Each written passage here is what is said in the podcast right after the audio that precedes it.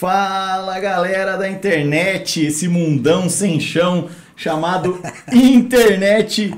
Tudo bem, Eduardinho? Tudo bem, Vini. Mais um episódio do Boom Podcast. Mais um começando, Vini. Tomando uma Como cerveja, a gente não? tá evoluindo. Ó, eu tô evoluindo, eu tô na né? zero ainda. A Heineken ainda não patrocina, mas a gente tá Como você cerveja. falou no outro episódio, era Você tá chupando bala com... chupando bala com embalagem. Com embalagem.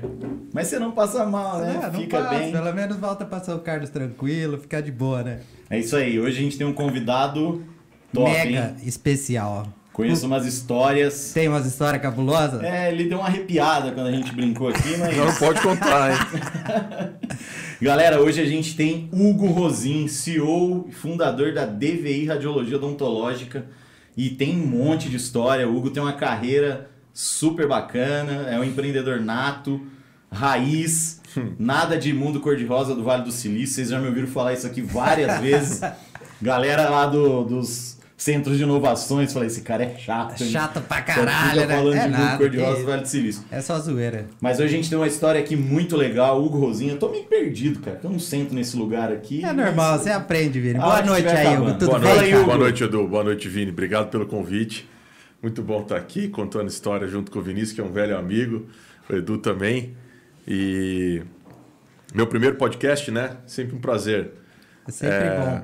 Contar as histórias aí, agora num formato diferente. É isso aí. Hoje ele perdeu a virgindade, né? É isso primeiro, aí. É isso primeiro aí. podcast. Hugo, conta uma história pra gente, cara. A gente vai falar de várias histórias legais aqui, mas primeiro quero que você se apresente pra galera, pra galera conhecer um pouquinho mais e vamos começar um pouco mais lá atrás. Porque quando a gente fala CEO da DVI, 30 unidades, né? A primeira franquia do, do, do setor de radio- radiologia odontológica, que provavelmente acho que uma das maiores né, do país. A galera fala, pô, o cara teve sorte, o cara chegou lá, tal, mas conta as pingas que você tomou lá atrás pra ter os tombos de hoje.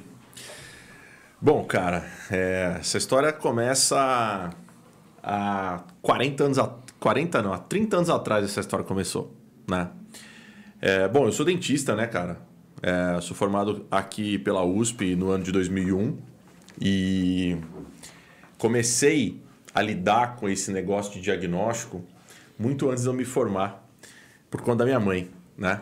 Minha mãe começou um negócio desse, ela era dentista, ela é dentista até hoje, ela tem um consultório, mas em 1991 ela teve uma ideia de falar assim, cara, eu preciso montar um serviço de diagnóstico na cidade que eu morava, que era Pirassununga, É, não tinha o serviço lá na, na, na época, né?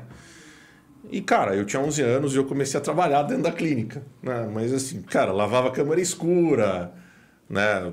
Formatava computador, sei lá, tudo que, um, tudo que uma criança de 11 anos podia fazer na época e não dava cadeia, né? Zoando pra caramba, né? né, cara, e ficava lá, né? Ficava vivendo dentro de- desse ecossistema de, de trabalho já muito cedo, né? E algumas coisas eu fazia por.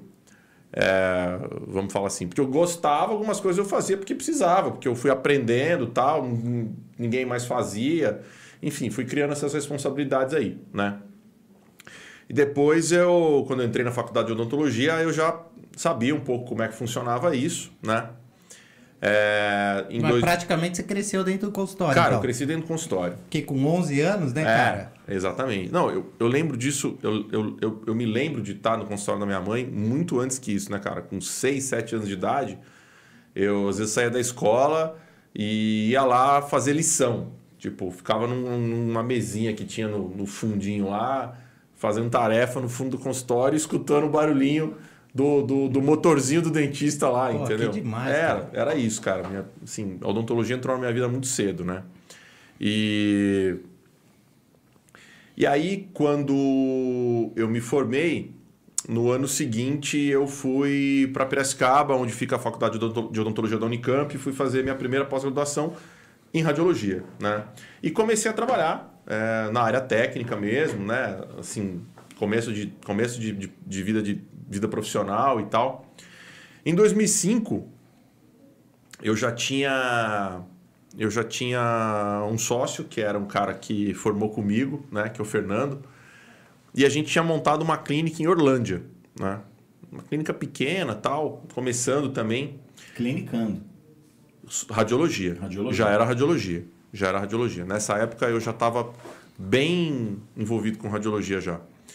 E, e aí, meu, por um intermédio de um, de um amigo que era distribuidor de equipamento na época, estava chegando aí um, um equipamento novo no Brasil, né? Que era um equipamento de tomografia, que hoje muita gente sabe o que, que é já, virou assim, quase que um algo muito conhecido né, dentro da, da odontologia, mas na época não era. Cara, custava, sei lá, um negócio impagável. Né? Assim, era muito comum é, vários profissionais se juntarem, né? montar uma sociedade, né? meio que fazer uma vaquinha para o cara comprar um equipamento desse e operar isso junto, né? dividindo o risco, dividindo o custo tal. E, cara, eu fiquei, sab... eu fiquei sabendo de um, um, outro dentista daqui que veio a ser meu sócio depois, que ele também estava interessado. Eu liguei para um, liguei para outro, fiz a ponte, chamei o Fernando e falei, cara, nós vamos montar uma clínica em Ribeirão. E, cara, aquela história, né? Assim, 792 incertezas e, algumas, e algumas suspeitas de outro lado só, de que mas, pudesse dar certo. Mas antes da clínica, você fez mestrado também. Eu fiz mestrado depois. Fiz ah, mestrado tá. em 2017, depois que, você, cara. depois que você abriu a clínica que você fez. Bem depois. Porque você tem uma carreira acadêmica longa também, assim, umas duas pós, mestrado. Sim, sim. Mas o meu mestrado, eu terminei ele em 2019. Eu comecei em 2017 ah, tá. e terminei em 2019, né? Apesar de eu já... Antes disso, eu já estava dando aula é, que foi um negócio que começou junto com a DVI. Né? Quando a gente botou a DVI de pé, é, a gente tinha um problema. É, ninguém sabia o que, que era o nosso produto. Cara, tem um produto aqui e tal, mas ninguém sabe o que, que é. Né? Como é que as pessoas vão comprar algo que elas não sabem o que é? Então a gente foi aí é, a gente voltou para a faculdade. E o né? que, que é exatamente a DVI? Cara, a DVI... Porque quando fala radiologia, para mim, uhum. em consultório, eu não tenho assim nítido o produto, o que, que é palpável assim. Vou te explicar, cara. A DVI é uma clínica é, de diagnóstico por imagem para odontologia. Né? A gente presta serviço para outros dentistas que precisam se aprofundar mais em determinados tipos de diagnóstico. Tá? Então, cara, você foi no consultório do teu dentista lá e está com um problema qualquer. Tá? E ele fala assim: Olha, Edu, para resolver esse teu problema, para eu investigar o que está acontecendo e te propor o tratamento correto, eu preciso fazer um diagnóstico mais apurado. Né? Boa parte desses diagnósticos são feitos através de equipamentos de imagem, né, com raio-x e outras técnicas.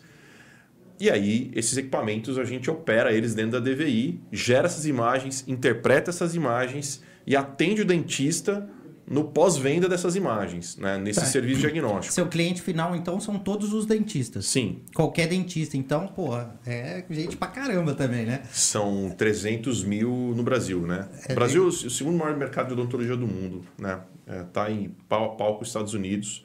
É... Enfim, e aí a gente começou a voltar na faculdade, a, a revisitar os meus professores né? E começar a falar para eles o que, que era que a gente estava. Qual que era o nosso produto, o que, que a DVI fazia, né? E aí começou esse viés de ensino aí, esse viés acadêmico da DVI nasceu aí, né? A gente pô, deu, sei lá, perdi a conta de quantas horas aula a gente deu e continua dando até hoje, né? Para levar esse conhecimento para o mercado, né, cara? Ele é, é um negócio que tem, tem um pilar ter um pilar acadêmico e um pilar comercial ao mesmo tempo. Né? Meio que você meio que formou o mercado, então. Você meio que ensinou, é, meio que desbravou a, a mesmo gente, o mercado. A gente né? fez isso aqui na região é, de maneira muito intensa. Foi o caminho que a gente encontrou para o cliente descobrir que a gente existia e que o nosso, nosso serviço era útil dentro do dia a dia dele, né? E que trazia resultados também claro, mais precisos para o claro. dentista fazer o tratamento. Exatamente, exatamente. Então, mas o, o, Edu falou de uma coisa, né? Pô, 300 mil dentistas é, no Brasil. Pra caralho, né, velho? Né? É dentista pra dedéu. É dentista pra caramba. Essa é uma visão que provavelmente não foi a visão que vocês tiveram lá naquela época. Falaram, pô, Fernando, vamos abrir uma, não, a gente, clínica a gente, de radiologia. A Como gente... é que vocês... Por que, que vocês decidiram empreender num mercado que ainda era cheio de incertezas. Porque era um oceano azul? Porque. Cara, porque tecnicamente, na época, acho que um negócio que seduziu a gente assim pra caramba, a gente ficou louco, cara. Né? Tecnicamente, é, a, o exame Né? Naquela, hoje continua sendo, mas naquela época o salto era assim, cara, a gente. O cara tava. Vou dar um paralelo para vocês, tá? Uh, o mercado tava navegando de bússola. A gente chegou lá com um GPS de tela colorida pro cara. Falou, meu, peraí. Você tá, você tá tentando achar o rumo da tua casa de bússola, tá aqui o GPS. Tomografia fez isso, cara. Tomografia é, deu. Passou a responder é, perguntas que o cara ia no eu acho, vamos, vamos que vamos, entendeu? Passou a ser um exame que deu um nível de assertividade para o trabalho do profissional que subiu o nível para caramba, né? Então, quando a gente olhou para isso, né, a gente como radiologista, como profissional de diagnóstico, bateu o olho nisso e viu, a gente falou, cara, não é possível que a gente não vai conseguir melhorar a vida do, do dentista lá na ponta oferecendo esse serviço. É claro que não era fácil, tinha um desafio enorme na frente, mas o benefício estava muito claro para a gente, né? E tem, acho que está muito relacionado também com inovação, né? Porque você está trazendo um produto é, novo que o mercado às vezes não está preparado, você tem esse desafio também cara, de, de, de escalar isso de uma forma e, meio complicada. E inovação, isso é um negócio legal, né, cara? É, acho que, é, eu falei isso algumas vezes lá no Founder. É, as pessoas pensam que inovação tem que ser um negócio bicho da NASA, né? Um negócio assim, é, pô, é, tem que ser uma, tem que ser uma bateria de nióbio que dura cinco dias. Cara, inovação é um negócio. Você pode inovar de uma maneira tão simples, né, cara? Às vezes só fazendo a roda girar. Não, bicho. E assim, eu acho que a gente, a gente implantou um monte de processo de inovação é, na maneira que a gente abordou o cliente, na maneira que a gente posicionou o produto, na maneira que a gente fazia pós-venda, sabe? Então, assim, é, dá dá para escrever um, um, livro com isso, meu. Mas é, tinha hoje, olhando para trás, a gente vê um monte de, de, de, de gota de inovação ali no, no caminho que que per permitiu que a gente chegasse até aqui, entendeu? É, eu ouvindo você falar, é o sentimento de empreendedor de inovação, assim. Ah, no episódio da Bruna, ela estava falando de inovação jurídica também. É bem o seu caso, assim, você pega uma inovação que dela é jurídica, mas no seu caso de radiologia, de trazer uhum. isso, é um negócio absurdo, né? Você falou assim, cara, você inventou a tomografia? A tomografia? Claro que não. Não, foi... mas a forma que foi abordada. Né? Exatamente. Né? E, e, super difícil, né? Não, no, é, mer no mercado. Entregar que... isso para um cara que está acostumado a olhar para baixo. E, cara, é, e olha que coisa engraçada. Na, na, época, o investimento era um negócio tão, tão fora da curva, né? Que. Nós estávamos falando de 2005. E É.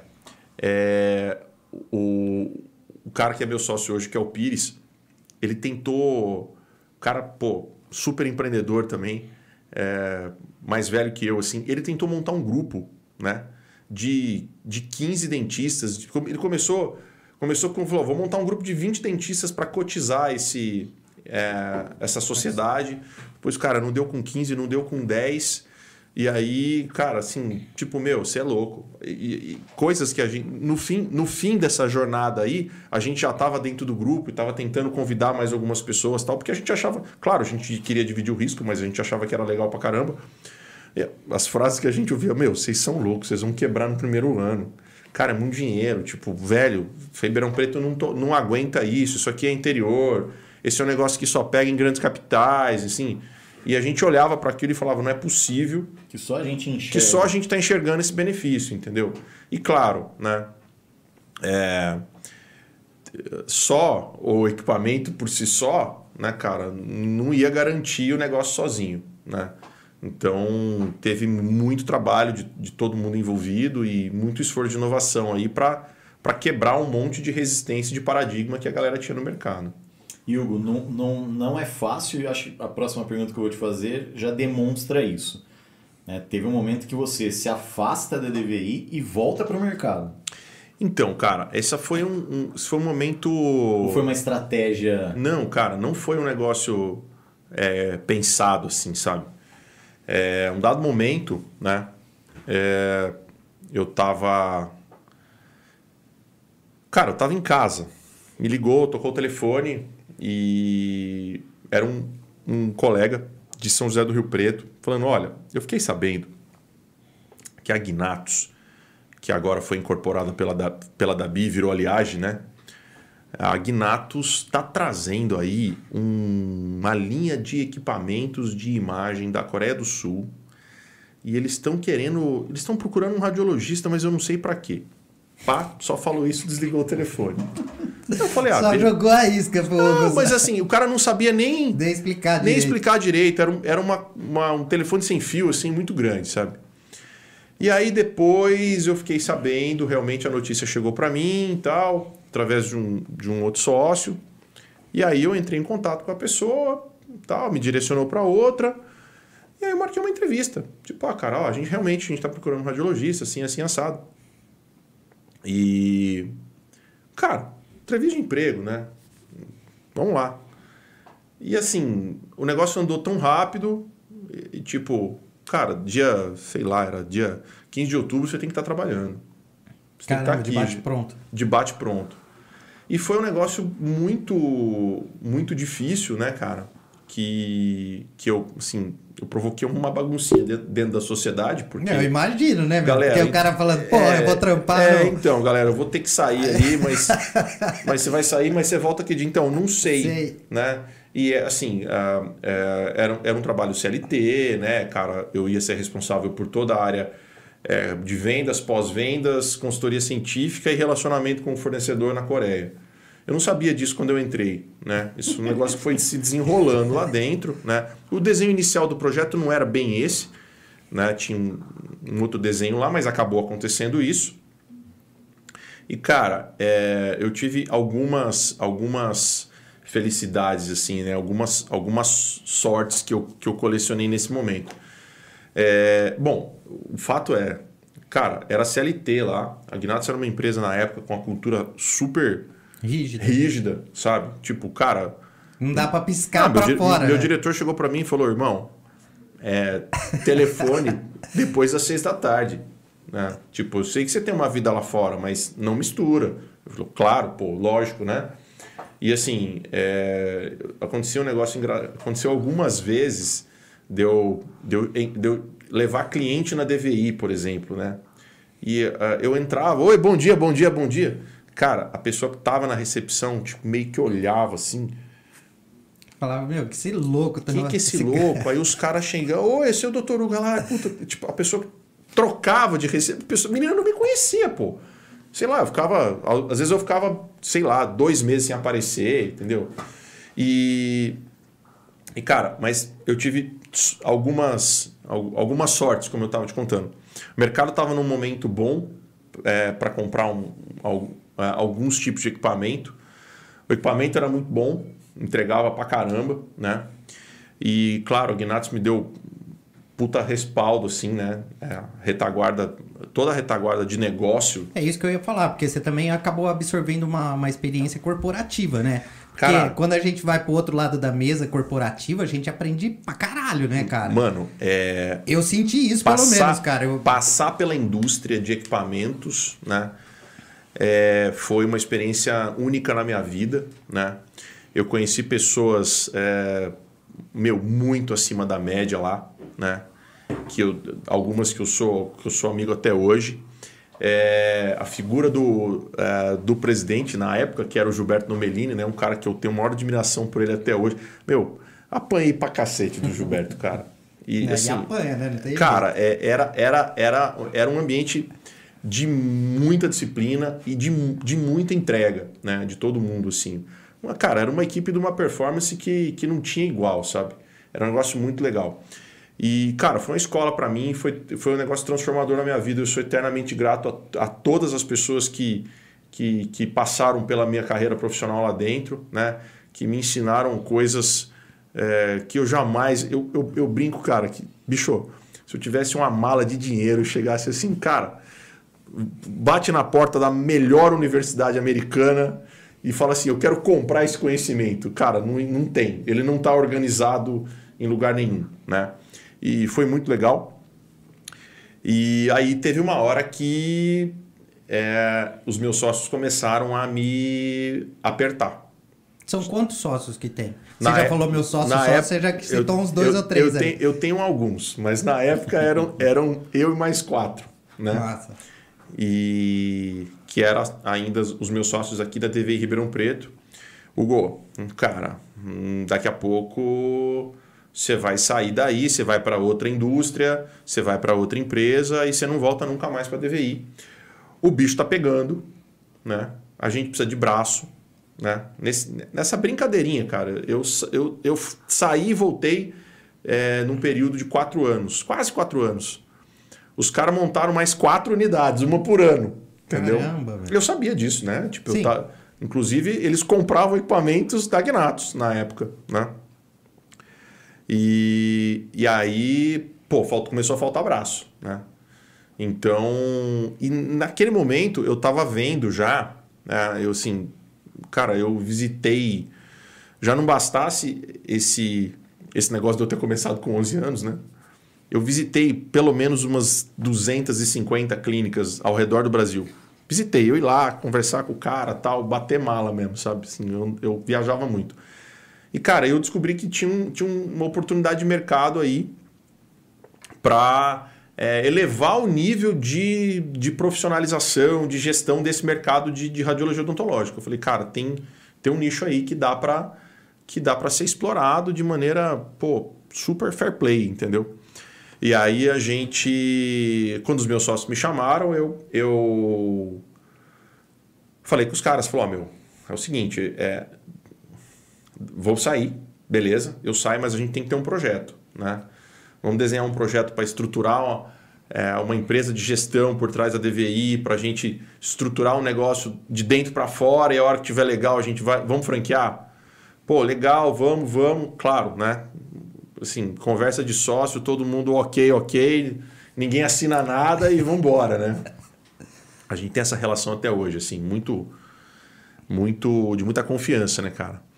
E aí, meu, é, eu saí, né? Eu, assim, eu demorei seis meses para sair da indústria ainda. Do dia que eu pedi a conta, pedi a conta dia 3 de agosto, cara. Eu fiquei até o dia 28 de fevereiro do outro ano. Caralho, velho. É, porque, cara, Não dá pra largar também. não dá né? para largar, era uma operação super pesada, entendeu? E- Mas isso também trouxe um diferencial competitivo seu, assim, Hum. absurdo também, né, cara? Quatro anos dentro da indústria. Depois pra você levar esse conhecimento e esse aprendizado Cara, pra dentro de um lado empreendedor, Não, cara, cara, é são- assim, é são- um ganho, é um salto quântico É, quase, hoje, né, cara? hoje eu tava conversando, eu tava conversando com, com, com um franqueado hoje, e eu ainda dei um exemplo do- da época de, de 10 anos atrás. Eu falei, cara, naquela época era assim, assim, assim, e é assim até hoje, sabe?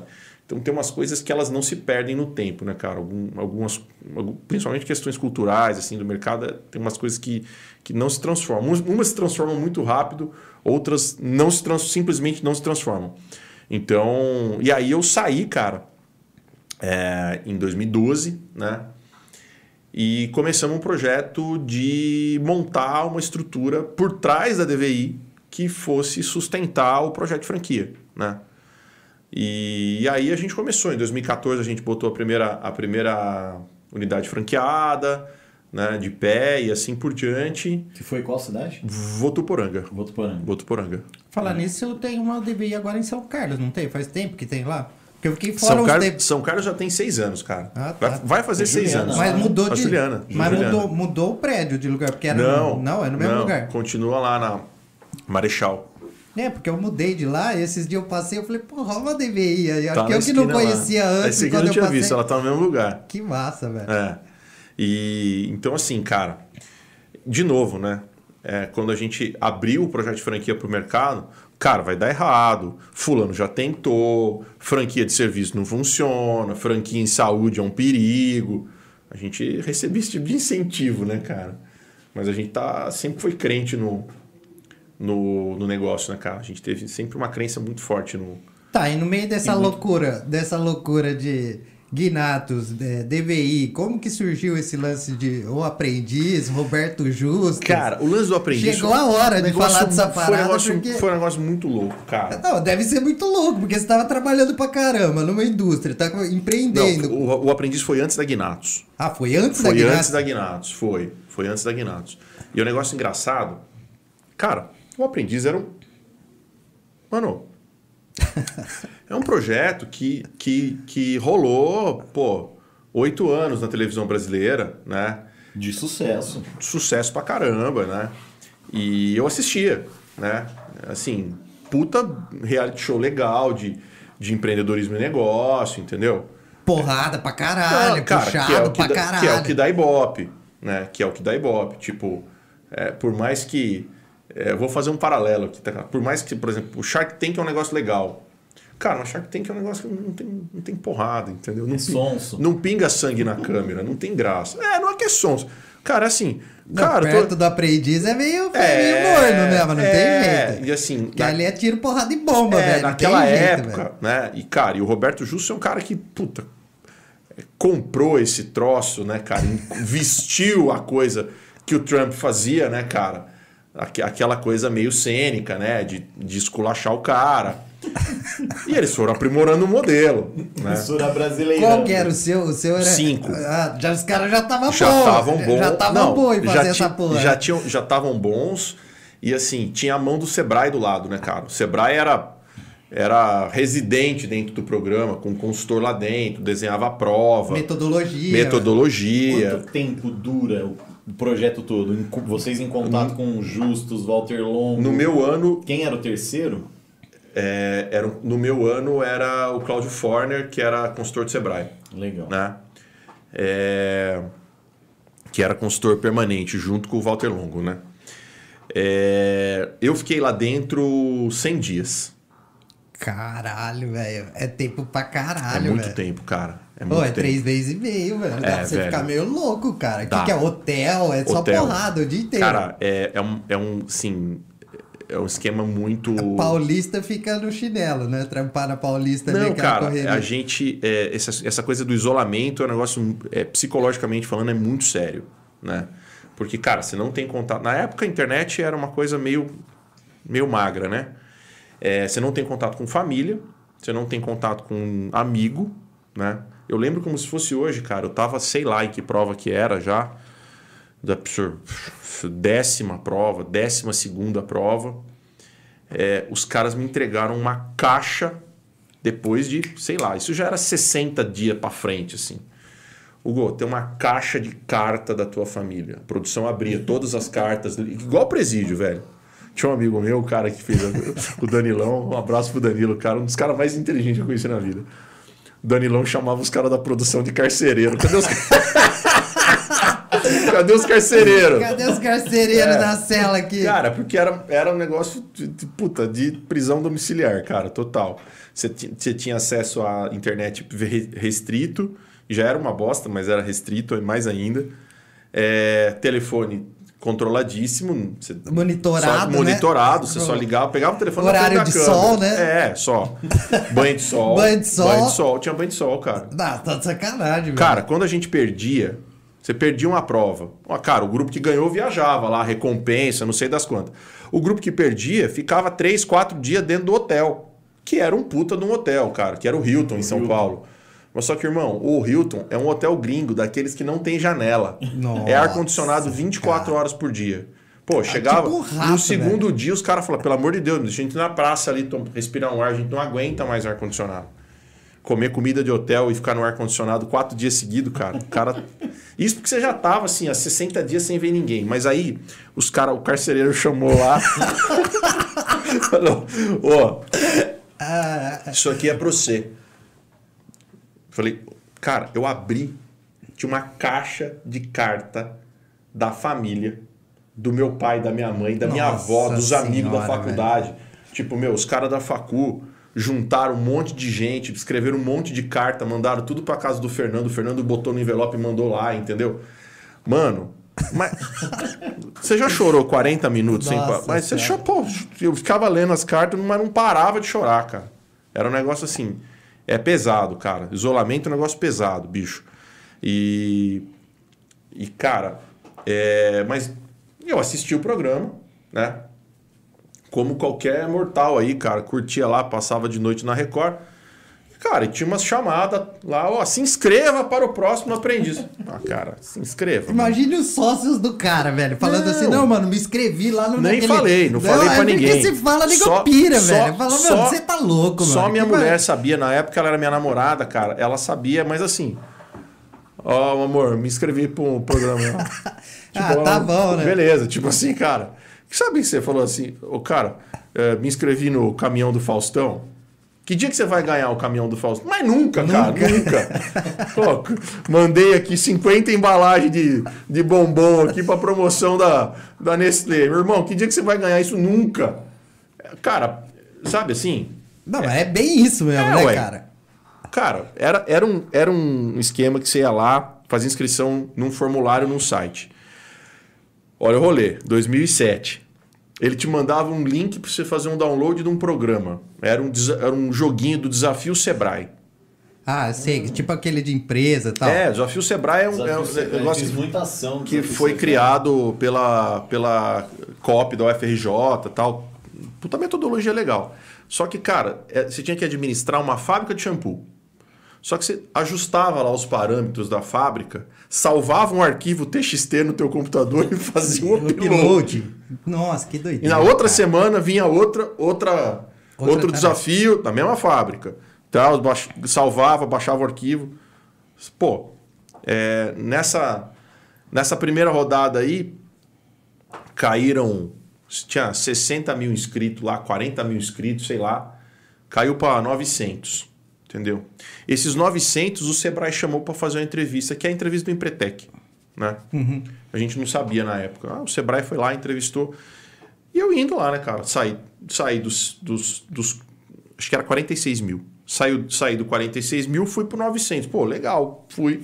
Peguei o busão um dia, fui para São Paulo, reunião no Sebrae e tal. O cara foi lá, conversou, conversou, conversou. Falou: beleza, acabou a entrevista, pode ir embora. Falei: é, tá bom. Um belo dia. Deu cara, ruim. O cara me ligou, falou: cara, você tá na próxima fase, você tem um teste de VT para fazer na Record tal dia. Falei, mas cara, quantos estão no teste de VT? O cara falou 80. Caralho, Falei, velho. velho. Agora aí deu um friozinho na barriga. Aí você falou, meu. Falei, 80. Essa merda vai dar boa. 80 não é muito, velho. Né? cara, Eram quantos participantes? 16. É, não é muito. 5 para 1, né? Pensei, tá, vamos lá. Cara, fui dormir, na, num AP, era cedo pra Dedéu, tipo, não tinha busão pra chegar, dormi na casa de um primo meu lá na Barra Funda. E... Puta aventura da Aventura porra. da porra, cara. Puta merda. Você imagina um negócio desse? Ó, precisa ter coragem, Não, viu? não, Cá entre não nós. ó. contei pra ninguém, Ó, tá? precisa ter muita coragem pra fazer uma porra dessa, velho. Cara, é sério, cara. con- 100 contei- dias, ser trancado Contei pro com meu pai e pra minha mãe na última fase. Nossa. Contei pra ninguém, só minha mãe que sabia. Cara, aí o cara me liga um dia, ó, falou, ó, beleza, lembro do nome do cara até hoje, chamava Thiago. Hugo, bom dia, é o Thiago da produção do Aprendiz que tá falando. É, você foi selecionado entre os 16 participantes, você vem aqui na Record dia 11 de março para assinar o contrato. E dia 17 você já tem que se apresentar de mala e cuia para começar o programa. Nossa Cara, senhora. eu tava em Araraquara, no meio da obra da DVI de Araraquara, que tava prestes para ser inaugurada. Caralho, velho. Ele falou: ó, não conta pra ninguém que se vazar na mídia você tá fora. Tá? Só pra você saber. Nossa. Só conta pro mínimo de pessoas possível. Falei, beleza.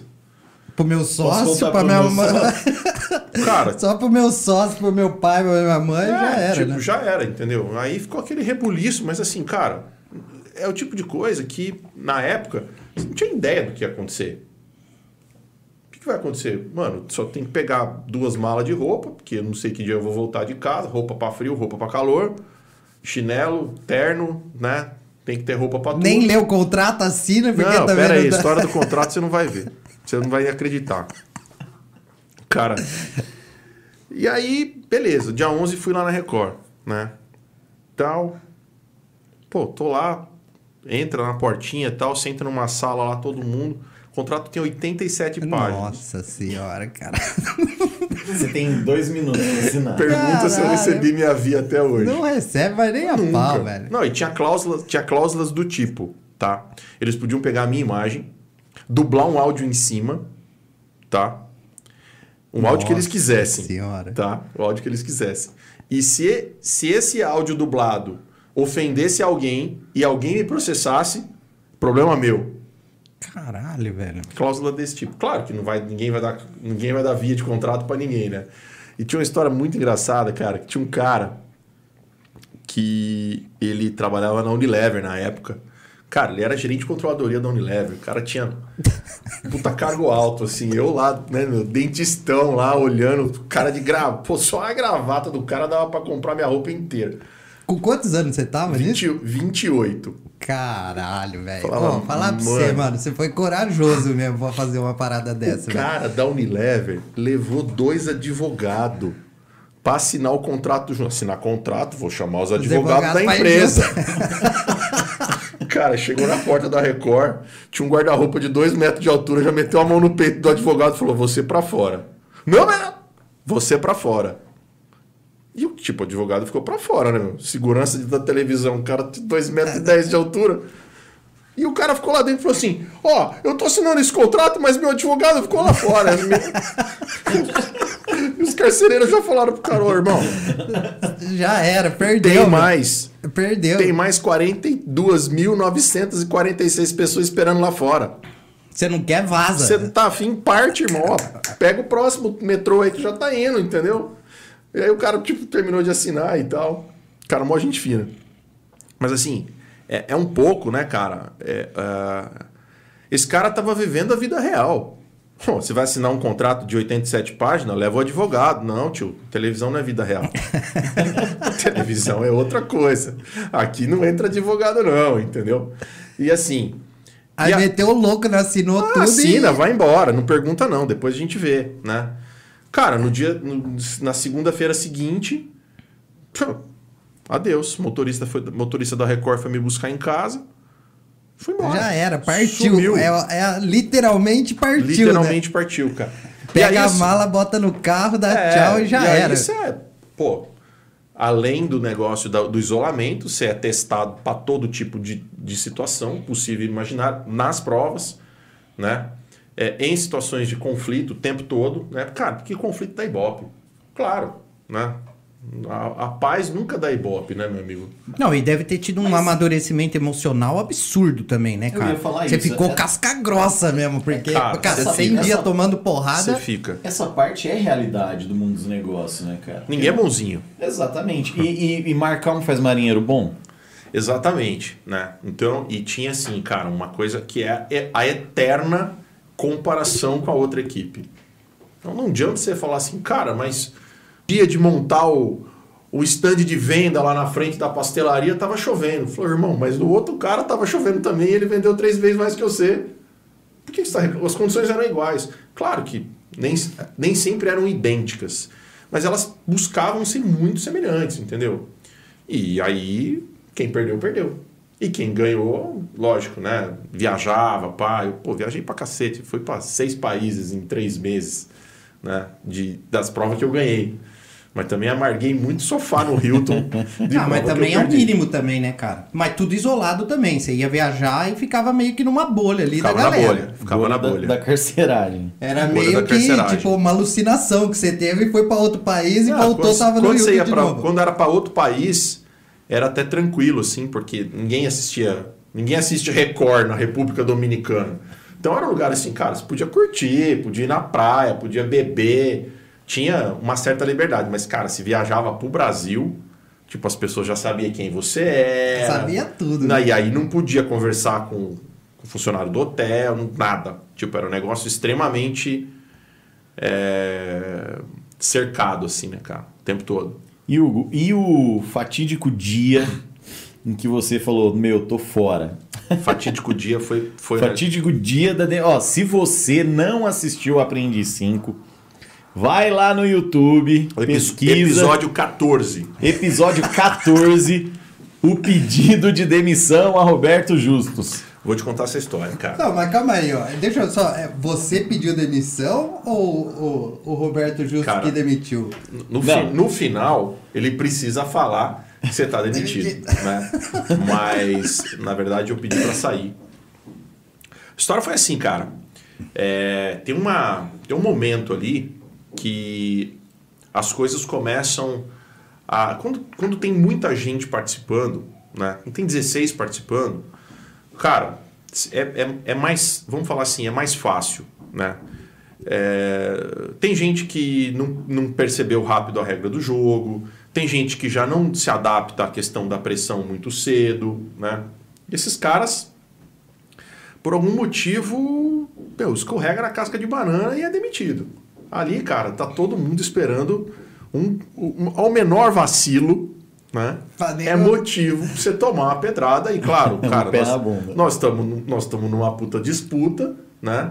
Tem um prêmio em dinheiro lá na frente, Quanto que era o prêmio? duas milhas. Duas milhas, velho? Duas milhas. Mais o. Que Big Não, Brother. uma milha, uma milha em dinheiro e uma milha em sociedade. Que Big sociedade, Brother né? no caramba, velho. 2007 o nego já dava duas milhas, meu. É, e aí, pô, Pô, é uma grana, hein, velho? É. Você com 28 anos, é, duas era, milhas era, dava... era, era uma graninha. Era uma graninha, já dava pra dar um, um adianto já, né, cara? Meu.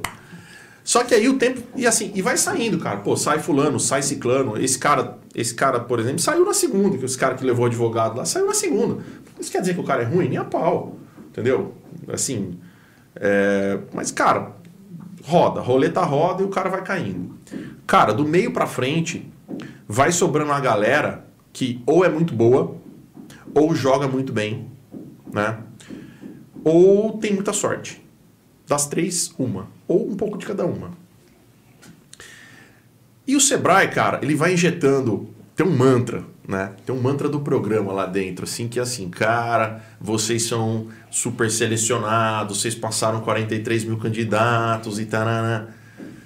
Sim, é verdade. Mas tem um outro mantra que eles não falam lá dentro, que é o mantra do Ibope. Migão, não adianta você ser bom, não adianta você ser competente dentro do cenário da mídia. Né? Sobretudo da televisão em 2007, que não tinha o peso que a internet tem hoje. Você tinha que dar Ibope. Sem Ibope, não tem presença na televisão. Né? Eu até acho que, é, aliás, eu tenho certeza que muitas pessoas muito melhores é, do que os finalistas, né? tecnicamente melhores, né? cara, foram embora antes por porque tinha gente que dava mais ibope. Era, era, era competente? Aí você abre uma discussão que hoje está muito em voga, né, cara? Que é a história do, do hard skills e do soft skills, né, meu? Pô, peraí, você, você precisa ser bom de Excel para passar de ano? Não, cara, eu posso ser o cara da oratória, eu posso ser o cara da apresentação, não preciso saber matemática. relacionamento. Claro, né? De Tem- ser brother de todo mundo Cara, e a tem- co- fazer a coisa acontecer, ter as parcerias, Tem né? outras competências que fazem ah, chover na horta de qualquer um que não sejam só as tradicionais, vamos dizer assim. E, e né? a avaliação de verdade já tinha sido feita antes, né? Todo, Cara- os 16 eram bons. Sim, Né? e- Uns mais, outros menos. mas- Isso, uns bons em alguma coisa, outros bons em outra. E aí, cara, a, a roda gira e a peneira vai, vai comendo, né? E... Ó, os caras aqui no chat, ó. Sou fã desse cara, sucesso. Pô, que massa, valeu. A outra, Gabriela aqui, ó, só, só curtido só. Meu. Galera lembra, velho. Isso daí é histórico, mano. Não, é massa, velho. É... E, cara, só que começou a chegar um momento, né? Teve um- uma situação que teve um cara, que esse cara aqui é o Danilo, cara, é, que eu acho que eu já mandei um abraço pra ele, vou mandar outro, porque o cara é fora de série. Danilo é um, Danilo é um gênio, cara. Danilo é um gênio. Danilo simplesmente na época, ele trabalha na mesma empresa até hoje, tá? Caralho. Ele é engenheiro de materiais, mora em Sanca. Mora mesmo? Mora, mora. Ele pediu, pediu as contas para ir pro aprendiz. Pediu a conta, falou, cara, vou embora. O chefe dele falou, como assim pedir conta? Não, vou te dar uma licença não remunerada, depois você volta. O cara voltou e foi promovido ainda, sabe? Que massa, cara. Mas ele, pô, é, Danilo é fora da curva. Mas aconteceu uma situação que, na- ao meu julgamento, é, o Danilo foi demitido indevidamente, injustamente, né? As polêmicas, né? É, cara, no calor da, no calor da decisão ali, é, ele, ele rodou, né? Mas eu convivi com ele por bastante tempo e ao- no meu julgamento ele não era o cara que tinha que sair naquela hora, né? E naquele momento, cara, caiu uma ficha que é um negócio. Eu, quando falo isso, parece que. é, parece estranho, né? Mas é, naquele momento ficou muito claro para mim que o Ibope estava mandando mais do que a competência. Aí, cara, Aí fudeu. gelou, cara. Aí você falou. Gelou, velho. Gelou, gelou, gelou, assim. Foi um negócio. Mas e qual a referência que vocês tinham de Bop internamente? Olha que pergunta fodida que você fez, velho. Ah, isso daí é o pulo do gato, velho. Então, o pulo velho. do gato dessa, Porque dessa parada porque é o cara, essa, mano. O cara que consegue perceber isso dentro de qualquer reality, ele, ele se dá bem. Tanto que, cara, você queria matar os caras da produção. Você queria matar os caras da produção quando aparecia alguém na rua. Tipo, sei lá, pra décima prova. O programa já tava no ar fazia 60 dias. A galera já conhecia o meu rosto na rua, entendeu? Pô, eu encontrava o Vinícius. né? O Vinícius que não me conhecia, né? Mas assistiu o programa. Mas, pô, o Vinícius era aquele cara que estourava uma, uma, uma bacia de pipoca pra assistir, entendeu? Era, era fãzão. Ele me via e ele soltava uma frase. Pô, Hugo, aquele dia, não sei o que, ele falava alguma coisa que tinha acontecido. Cara, os caras da produção Ficava louco. pulava em cima dele, fazia montinho no cara pra ele calar a boca. para, para, para, você não pode, você não pode. Por quê? Porque com medo, tipo, pô, o Vinícius era um inocente transeunte ali, telespectador do programa, mas o medo que os caras da produção tinham de vazar alguma coisa de fora pra dentro, cara, E de era ter uma leitura externa, né? E aí, isso vocês estavam come- na rua o tempo isso todo começou também. a chamar a atenção da gente. Falei, cara, tem alguma coisa acontecendo lá fora. A gente conversava isso lá dentro. Tem alguma Não, coisa. eu acho que era o que mais vocês conversavam, preso. Tem alguma coisa e acontecendo encarcerado, lá tomando fora. banho de sol. A hora que sai no banho de sol, falou, mano, o que, que tá É. rolando lá, essa porra aí? Nós precisamos Tem descobrir. alguma coisa acontecendo lá fora que a gente não pode saber. Né? E o que, que é isso? Claro, a edição bota pra cima e bota pra baixo quem ela quer. O cara grava muito material, cara. Gravava centenas de horas pra fazer um episódio de, de uma hora, o cara gravava 200 horas. Entendeu? Literalmente. Então, assim, eu podia, cortando, eu podia tirar o que eu quisesse da, da, Contar a história que participa- você quisesse. Claro. Né? Da Né? forma que você quisesse, do Exato, ângulo que você quisesse. né? Exatamente, né? Então, e a gente começou a perceber, é, tinha um figura lá, o cara era bom também, que cara da galera da produção vazava isso de vez em quando pra gente. Assim, mas às vezes na, na super inocência, sabe? Que, cara, a quantidade de ca- cartas, cartas que chegavam na produção da Record de mulheres pedindo pra casar com o cara. Caralho, velho. Meu, e esse cara, por mais que ele cometesse erros puta, crassos, velho, sempre tinha um. Pá, não, mas veja bem, pai, demitia outro. O cara saía pela tangente. Isso foi. A gente foi montando um quebra-cabeça, falou, cara, tem gato. Tem gato é uma palavra pesada, mas, cara, tinha alguma coisa que estava direcionando o caminho, vá, das. É, Da edição. das demissões que não era exclusivamente a nossa visão interna que estava muito mais realista dos, dos candidatos, entendeu? Cara, se alguém tiver, se alguém ouvir isso que eu falei e, e, assim já tentar me, me, me culpar por isso, é óbvio, né? A, Record vai olhar isso e vai falar, cara, é óbvio que não era o julgamento interno que ditava e sim o externo. O problema, esse problema E foi dentro dessas 87 páginas já venceu os 10 anos de. Já... Ah, já, provavelmente. Acho que era cinco, mas não importa. A questão é, esse é um julgamento meu, Sim. entendeu? Eu, eu não, sim, eu não tomei decisão nenhuma dizendo assim, cara, vocês me enganaram, porra nenhuma. Tipo, tô feliz, entendeu? E só que naquele momento eu falei, cara, eu não posso é, ser o próximo cara que vai ser pintado aqui é, de incompetente para sustentar o ibope de outra pessoa. E eu também não queria ser o ibope de ninguém para pintar alguém de incompetente, que isso isso não é não, não correspondia à realidade. Então essa foi. É a sacada, velho. né? Mas, mas foi isso que te, que te motivou a falar, Cara, não. isso para mim foi Porque você não era o demitido do episódio. Então, é, um diz, diz, eu ouvi de uma pessoa da produção que o Walter disse que não. Naquele dia não era, né? E te- teve, teve uma história engraçada, né? E já era, já era reta final, né? Era reta final. Teve um dia que, depois que acabou o programa, é, teve um churrasco na casa do Clodoaldo, que foi o cara que ganhou. né? Clodoaldo Araújo. nosso Clodoaldo amigo. Araújo. Um abraço pro Clodoaldo. Super Clodoaldo. Cara, teve um churrasco na casa do Clodoaldo em Limeira e o Roberto foi, né? Cara, é... Roberto era casado com a Tiziane na época ainda. Isso depois do programa. Depois, acabou o programa tal. Na época o Clodoaldo ainda era sócio dele? Tinha acabado de ser sócio dele, Acabado tava de sócio. frescão ali, né? O programa acabou, sei lá, foi três meses depois. Cara, aí conversa vai, conversa vem, tomando cerveja tal, né? É, teve uma hora que tava eu, o Clodoaldo, acho que a minha esposa, o Roberto e a Ticiane, né? na cozinha da casa do Clodoaldo. Cara, o Clodoaldo saiu assim, ó, deixa eu ver um negócio ali, peraí e tal. Cara, o Roberto falou assim pra mim, pô, deixa eu te perguntar uma coisa. Até hoje eu não sei por que, que você pediu, a, pediu pra sair aquele dia. Ficou um negócio que eu não entendi até agora. Por que, que você falou aquilo? Eu falei, ah, Roberto, deixa pra lá, mas agora não vou falar desse assunto mais. Tipo, já acabou, entendeu? Tipo, desconversei, assim, sabe? Mas, é, claro que ia ser uma discussão comprida pra caramba. Roberto não perde nem no para o ímpar, É. né? E, tipo, acho que não, não cabia mais ali.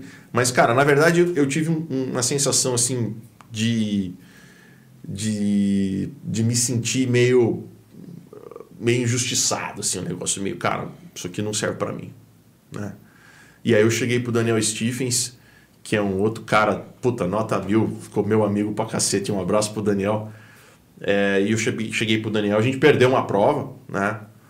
É, e aí um dos dois ia pra sala de reunião, eu falei, Daniel, tô fora, cara, eu vou embora.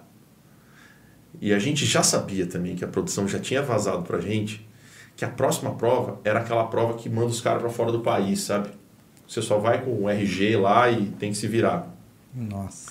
Daniel não falava nem buenos dias em espanhol e já sabia que ia ter que ir para Montevidéu.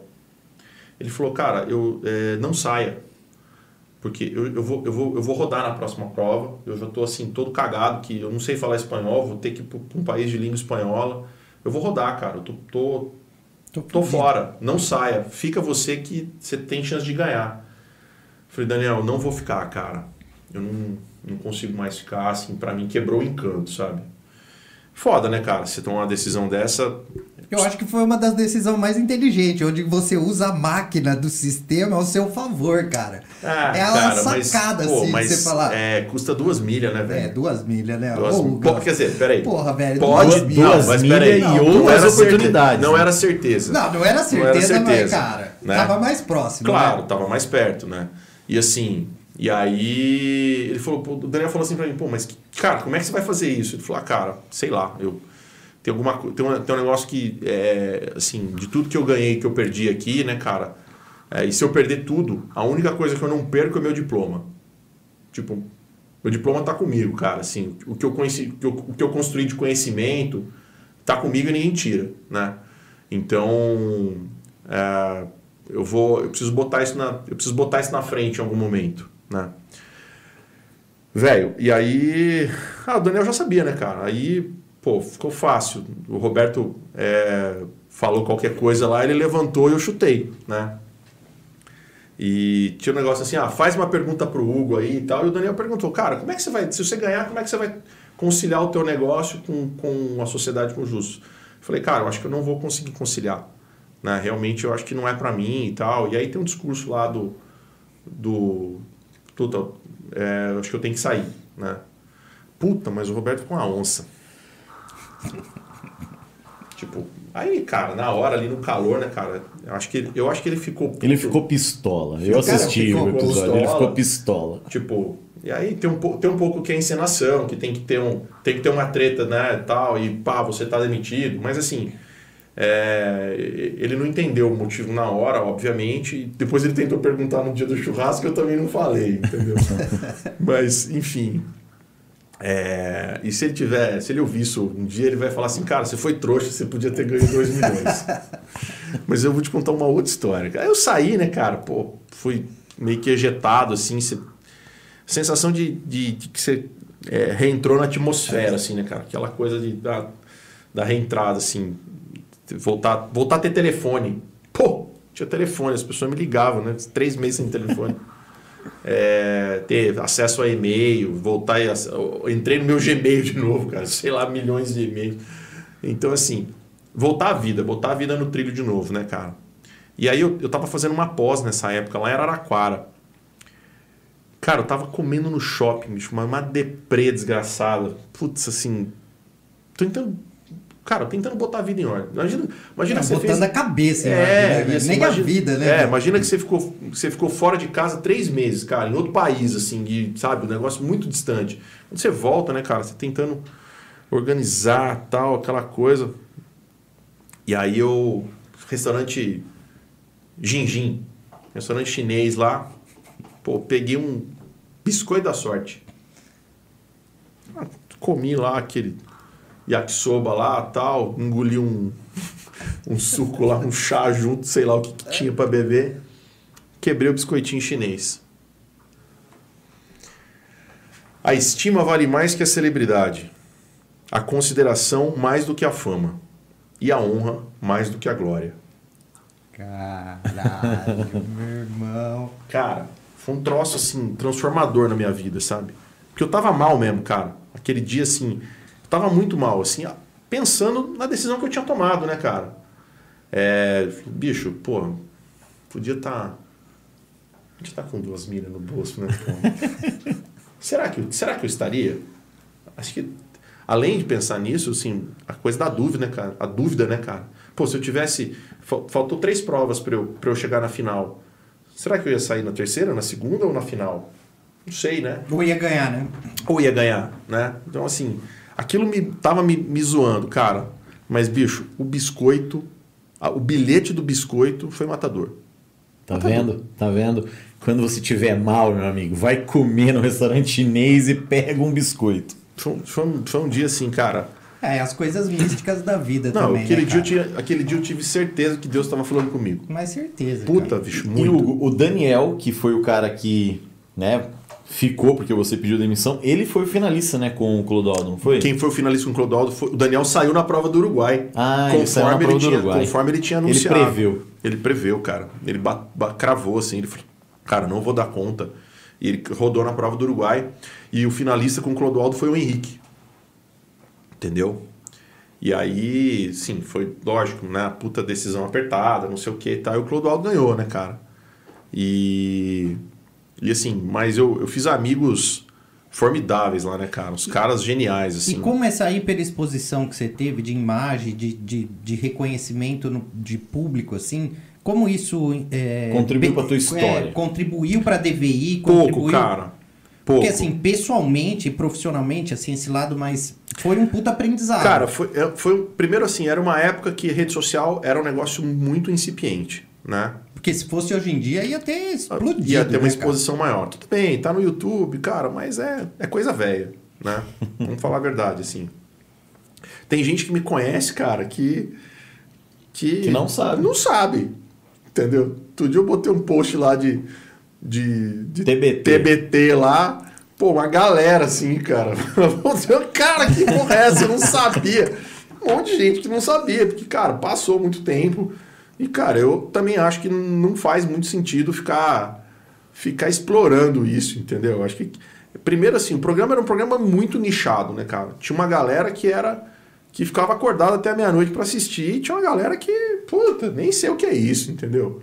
Então, passou, passou, beleza. Mas na jornada, então, foi fundação da DVI, que você contou, aí você entrou no, no aprendiz, Eu fui pro aprendiz. aí você saiu e, foi pra. Saí do aprendiz em junho, em outubro eu tava trabalhando na Gnatos. A turma da DVI ficou satisfeita pra caramba. Nossa senhora, esse cara é brother seu, hein? Os Esse caras são brother, velho. Esse sócio seu são Os brother caras são pra brother caralho pra caramba, mesmo, velho. velho. Os caras é São. daí, vocês podem contar pro resto da vida. Mas eu velho. trabalho bem também. Aí você voltou pra DVI depois desses quatro anos que você ficou lá. Aí eu voltei pra DVI Aí depois. você falou, vou escalar, agora nós vamos escalar Não, essa agora parada. nós vamos escalar essa parada. Mas deu muito trabalho, né, cara? Assim, foi um. Depois disso, né, cara? É. Pô, cara, é, assim, um negócio não tem glamour, né, bicho? Não tem glamour nenhum, assim. Tem relação. É, pô, pra caramba. Não tem assim. As pessoas. eh, Né, a brincadeirinha do você vê as pingas que eu tomo, né? Mas é, tem um trabalho eh, de base, cara. Um trabalho árduo aí que a gente vem fazendo de continuar fazendo uma entrega técnica boa. Né? Entrega técnica. Entrega técnica é, é obrigação para todo mundo. Em área de saúde, meu amigo. é, sei lá, é, eu, eu me sinto mais obrigado né, é, de, de, de entregar em saúde acima da média. Né? Quando você lida com a saúde dos outros, não dá para você falar, ah, tudo bem, vai. Se der errado, sabe? Né? Não menosprezando, mas assim, ah, cara, pô, se der errado, o cara volta. Pô, não é assim, não dá, né? É, então, acho que essa, essa preocupação com a entrega técnica num negócio que está crescendo, né? De você replicar processo, de você formar liderança, de você estruturar é, back-office com sistema é, e tudo mais, entendeu? É, em primeiro lugar, né? Depois se mudar a cultura, né, cara? Porque, é, assim, é muito difícil você... Profissional de saúde ele é um profissional que não é formado para gerir nada, infelizmente. Isso é um grande... Hoje algumas faculdades estão abrindo algumas frentes aí, né, para ensinar, para ensinar gestão para os profissionais de saúde. Mas, cara, todos os profissionais de saúde no Brasil, independente do curso que eles estão, a gente é formado para ser técnico, cara, para ser. É, para executar exatamente tecnicamente ali o escopo da profissão, né? não, não olhar muito para fora disso. Isso é muito ruim, né? Então. Até porque tem um, um consultório, é uma empresa como qualquer outra, né, claro, cara? Pô, Contas claro. a pagar, a receber, tudo, tudo né, tudo, cara? Exatamente. E que você tem que ter uma visão diferenciada, né? Além de toda essa especialização técnica, também você tem que tocar cara, o tem, negócio tem ali do dia a dia, tem né? Que tocar o negócio do dia a dia, entendeu? Então, é, numa missão, né, assim, num, num projeto de, de, de botar um, um, um, negócio que outrora não, nunca foi franqueado, né? É, nunca foi franqueável, tornar esse negócio franqueado né? num contexto de saúde, num contexto geográfico de, de Brasil. Né? A gente está em seis, seis, estados hoje. É, cara, dá trabalho, né? Mas é muito gratificante, é muito legal. Mas e os atendimentos que faz, os, os, os diagnósticos, uhum. eles são remotos ou eles são todos presenciais? Como que é o modelo de negócio assim da DBI? Nós, a gente tem uma central de laudos, né, cara? Os, os diagnósticos são centralizados. Eles são centralizados são aqui centralizados. em Ribeirão. É, tem gente que trabalha em Ribeirão, tem gente que trabalha fora do Brasil, mas a coordenação disso é centralizada. Porque tem uma parte de TI violenta também, né, Eu cara? tava falando pro Vinícius que 2019 foi o pior ano profissional da minha vida, cara. Porque a gente fez implantação de um ERP que a gente Nossa. desenvolveu. É, foi... a hora que ele começou a contar para mim ali fora, eu falei, putz. É, não, ERP é, entrou... não é brincadeira, né, cara? Cara, e assim. É na vírgula. É, e assim, você é, muda você muda a interface e você muda o processo, né, cara? As pessoas têm que passar a pensar de uma maneira diferente para trabalhar. É, tra assim, é, é trabalhoso, é cansativo. Então, mas assim, os resultados são, são muito legais depois que a coisa entra no trilho. Mas até entrar no trilho, todo mundo sofre muito, né? Mas assim, tem, tem que ter tem que ter um isso que você falou, né, cara? Tem que ter um, uma retaguarda por trás de um negócio desse que ele, ela é tão importante quanto a entrega técnica do negócio. Então, é, esse é um desafio muito grande tá. e é muito legal. E são 30 unidades em seis estados. Por uhum. exemplo, em São Carlos, é feito um atendimento dos dentistas, dos consultórios só de São Carlos. É um atendimento, já que é centralizado? Como que é as o, franquias? Você vai no dentista, o dentista fala, meu, eu preciso de um, Na de um exame. Tá aqui a guia, vai fazer na DVI. Você mora, em, você mora em São Carlos, entendeu? Você vai lá no seu dentista e fala, cara, tô com uma dor aqui no dente e tal. Ó, Edu, você tem que. Preciso fazer uma radiografia aqui para tentar descobrir o que, que, que tá acontecendo, tá? Cara, vai lá na DVI. Então você vai lá na DVI, você vai fazer um exame, né? Ou você vai pagar no balcão, o seu convênio vai pagar. É, e imediatamente após que essa imagem for, for capturada, for capturada. Né? Ela, ela entra no nosso sistema um radiologista que trabalha é, especificamente na área de laudo vai pegar essa imagem, vai analisar essa imagem, vai emitir um laudo dessa imagem. Se ele tiver alguma dúvida, ele vai ligar para o teu dentista, né?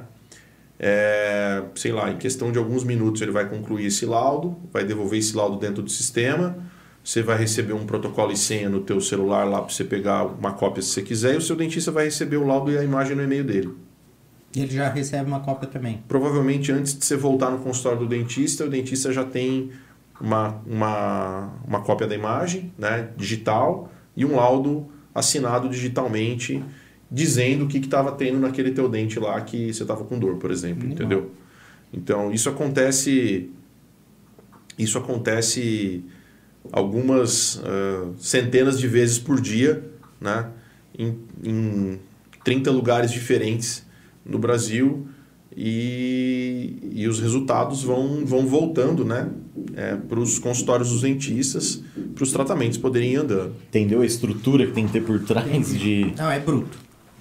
É Tecnicamente, assim, tecnicamente, é, de TI, assim, deve ter uma estrutura fodida mesmo. Hugo, a, Tem uma essa, infra essa, legal. Tem essa uma- central de laudos, ela, ela nasceu naquele, naquele momento em que a gente atendia, né? Mas não era, não era DVI, Você já era... atendeu a DVI? Eu já, meu. e ele me demitiu. Não, e o Hugo já foi meu mentor também, no, no Founder e no, no Sevena também. Só que ele, ele aprendeu com os justos, cara. Fez demitiu? encenação. Conta aí, Vini. Hã? Fala. Nem sei dessa história, puta merda, que você tá falando que eu demiti você. Ah, demitiu nada, Vini. Né, Isso é eu, eu tô brincando. Ele perguntou: você já atendeu a DVI? Eu falei: atendi. Ele Atendeu, atendeu bem pra caramba. Atendeu bem pra caramba. A, a gente é dos primórdios. De um, Não, cara, de um o- início. o, o- depois que a gente passou pela, pela então Rebellion, né, cara? A gente não teve mais agência, a gente montou um marketing interno. Não, mentira, teve mais uma agência depois. Teve uma- Internalizou tudo. É, a gente verticalizou, né? O departamento de marketing hoje é interno, não faz mais sentido a gente ter agência lá. É, a gente, claro, né, tem agência para produção de vídeo e tal, para outras coisas que a gente não tem lá dentro. É, mas assim, cara, é, desculpa, você- falou do negócio do. O- a central de laudos, ela nasceu, ela, ela tinha nascido dentro da DVI Cara, como uma startup, a ce- ia ser a- a outra, ce- central de- outro negócio, mas a- o- hoje é... A Central de Laudos, ela nasceu no dia que a gente colocou a primeira, a primeira DVI fora de Ribeirão, que era de em Araraquara, em 2007. Então, assim, o exame que era, o exame que era realizado em Araraquara Era laudado aqui. não tinha sentido nenhum um radiologista pegar o carro, se deslocar até lá para laudar. Cara, a gente transmitia isso. Na época a internet era uma porcaria, já era ruim para Dedel. Tinha que fazer por FTP, puta, sofria. Mas, pô, esse exame chegava aqui, alguém laudava e voltava para lá para ser entregue, vamos dizer assim, né? E o negócio de laudo ele foi crescendo desse jeito, cara. E hoje ele, ele atende ele atende com laudo, cara, e ele atende com é, com atendimento pres, é, presencial, não, com atendimento é, humano de radiologista. Então, assim, se ligar, se um, se um dentista de Foz do Iguaçu, no Paraná, a gente tem unidade lá, se um dentista de Foz do Iguaçu é, tiver uma dúvida num laudo que ele recebeu, cara, ele entra em contato com a nossa central de atendimento é, e ele conversa com um radiologista que laudou o exame dele ou com um radiologista que é coordenador é, de área é, na hora que ele, que ele quiser, vamos dizer assim, entendeu? Então, a gente tem, a gente tem uma, um serviço de atendimento ao dentista de, de pós-venda assim, é, super ativo. Né, E pra- tudo, todas essas inovações foram tudo desenvolvido dentro da própria empresa. Vocês já tiveram alguma Open Innovation de trazer empresas de fora, alguma coisa assim? Ou você, como Cara, investidor de alguma startup, a gente, alguma coisa assim? a gente desenvolveu muita solução dentro de casa. Né? Algumas coisas de, com desenvolvimento próprio, algumas coisas com ferramenta de mercado, né? ajusta processo ali e tal. Mas a gente é, não trouxe muita coisa de fora, não. A gente fez muita coisa dentro de casa. Né? Porque, cara, essa história, essa história do, do ERP né? é, é, um, é um pouco desse case aí, meu. É, quando você, você- o negócio tá, tá escalando, né? Você tem um monte de processo para controlar, você tem que ter Muito dif- específico também, né, Específico, cara? Porque não vai cara. ter RP no mercado que te atenda. exato, tem que- É, começa daí, né? Você tem, você tem umas dores, cara, que é, não tem ninguém que te atenda. Entendeu? Ou assim, tem os caras que atendem, mas o cara atende até a página 2. Pô, não dá, cara. Tem que desenvolver, entendeu? Não tem jeito. Ou é milionário também, né? Pra você contratar um SAP, um negócio que o cara mas, vai cara, customizar. por exemplo, cara, SAP funciona muito bem para a indústria que tem é, módulo de MRP, que tem vendas, que tem. Cara, não tem. É um negócio É diferente. difícil. É diferente, entendeu? Você pega, por exemplo, os grandes sistemas de área de saúde. aí, Pô, mas como é que, sei lá, como é que o sírio libanês faz? Cara, você tem ERPs voltados para a área de saúde, mas, cara, a odontologia é o patinho feio do negócio, cara. Tá todo mundo voltado para a área médico-hospitalar, entendeu? Para gestão de hospital, para outras, outras atividades dentro da área de saúde. Pô, odontologia tem, tem pouca solução, falar bem a verdade. E esse trampo todo que você teve em 2019, nasceu um. A Siri vai falar comigo. Nasceu um, um novo negócio. É, Você, vocês olham para isso hoje como diferencial competitivo apenas a DVI? Apenas fala, a DVI. "Opa, Isso aqui Não. pode, ser, pode ter uma marca e Não, eu vou esse é um- distribuir esse, isso. é- esse, é um, esse é um produto que ele é exclusivo da rede DVI. Ele, ele, ele, ele embarca, né, cara? É óbvio, é um, é um código de software, né, cara? Mas ele embarca um conhecimento de gestão, de gestão de processo, de gestão econômica financeira, BI, que ele é exclusivo. Quem, quem quer ter isso tem que ser franqueado da DVI, entendeu? Perfeito. Que, É uma puta sacada. que é um negócio que a gente. É um modelo de gestão que a gente vende para quem é franqueado, né, cara? É que no final do dia você vende tecnologia, né, cara? Tecnologia. Cara, bastante. E se o cara lá na cidade dele, o cara tá lá em, sei lá, é, Águas Claras, Distrito Federal, o cara tem uma clínica dele de radiologia odontológica e o cara tá sofrendo com laudo. Se ele quiser contratar vocês para laudar, faz lá, manda aqui. Rola ou não? Cara, rola. Isso virou um negócio dessa maneira ou, A ou gente- também a central de laudos hoje é Central de laudos hoje é 90% DVI, cara. Ela tem, ela tem uma demanda é, bem grande da DVI hoje. Entendeu? É uma. A gente, a gente atendia alguns clientes no passado, né? É, começamos atendendo alguns clientes assim, mas a central de laudos, ela hoje, a DVI é, consome 90% do tempo dela. Então, é, hoje tá bem difícil atender cliente de fora, né?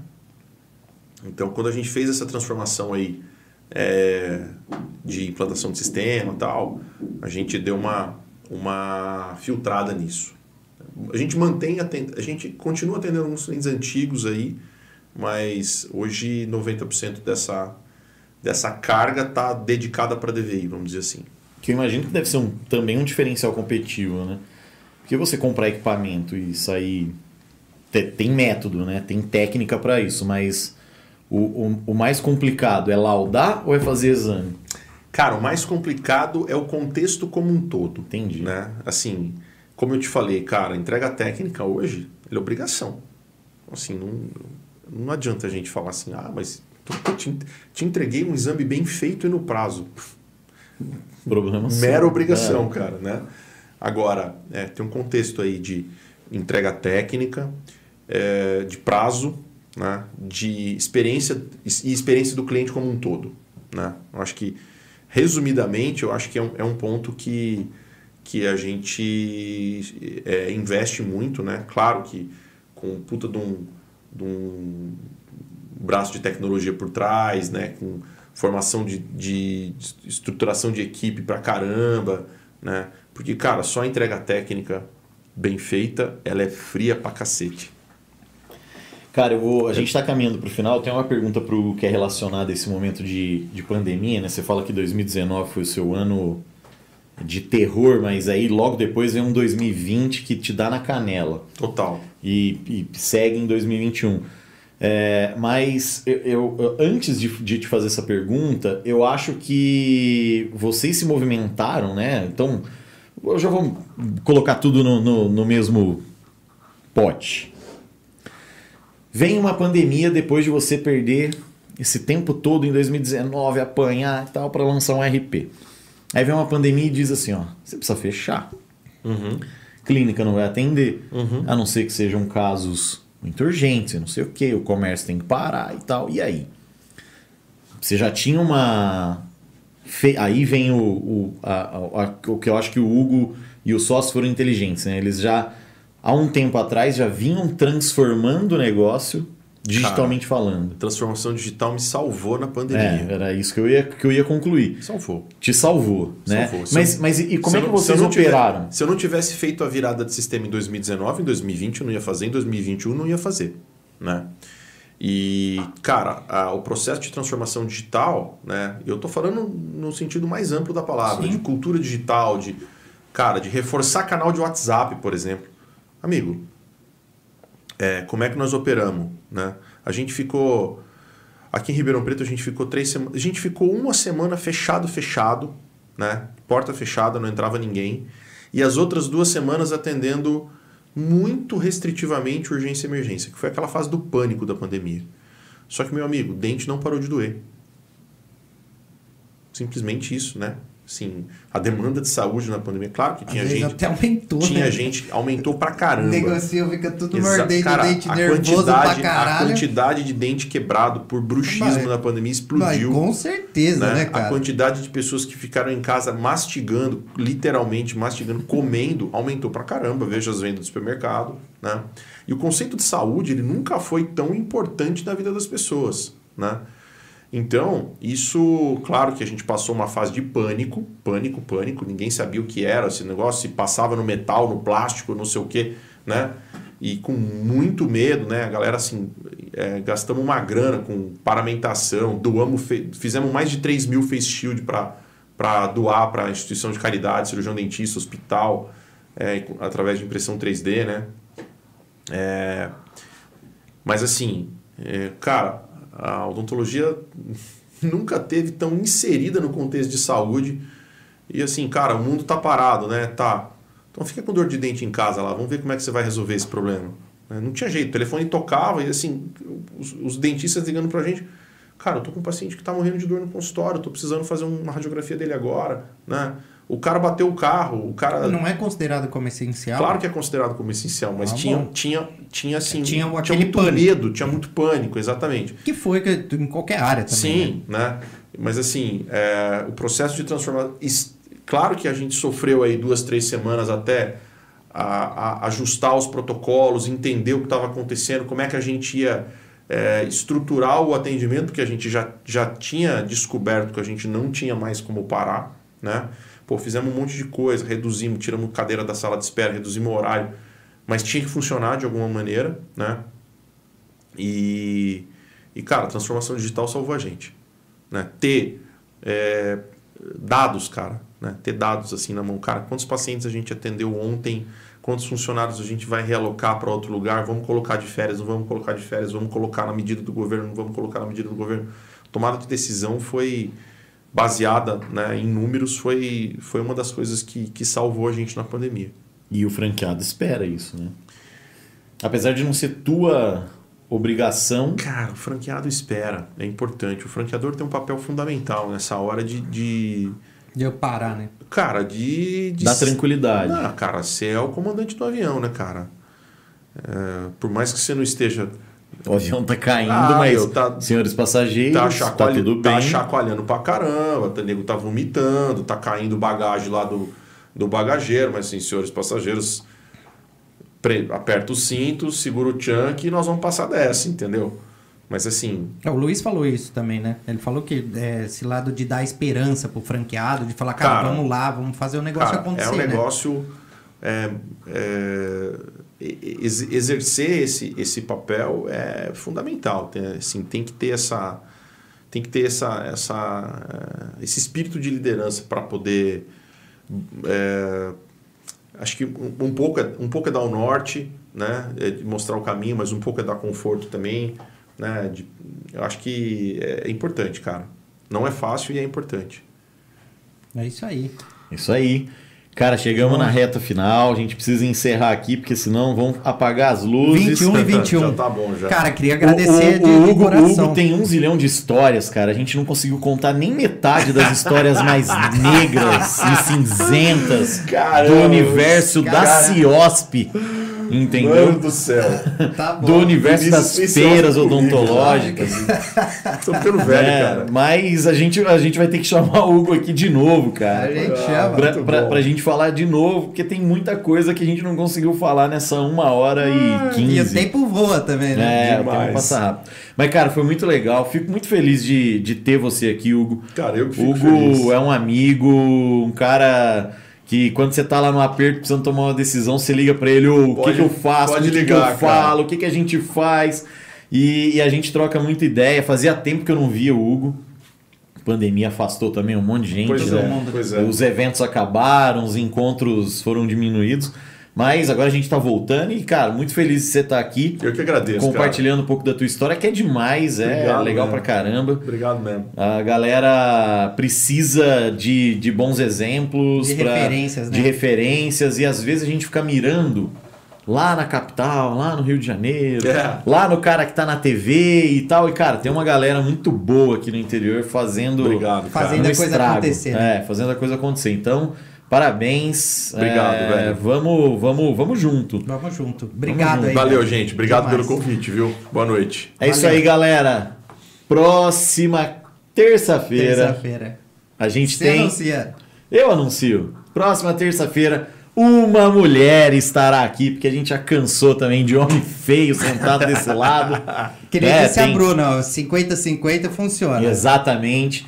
Então, na semana que vem, a gente vai contar a história aqui da Luciele Dornelles, âncora do jornal da EPTV1, às vezes Bom Dia Que legal. Cidade, às vezes é, Bu- EPTV2, enfim.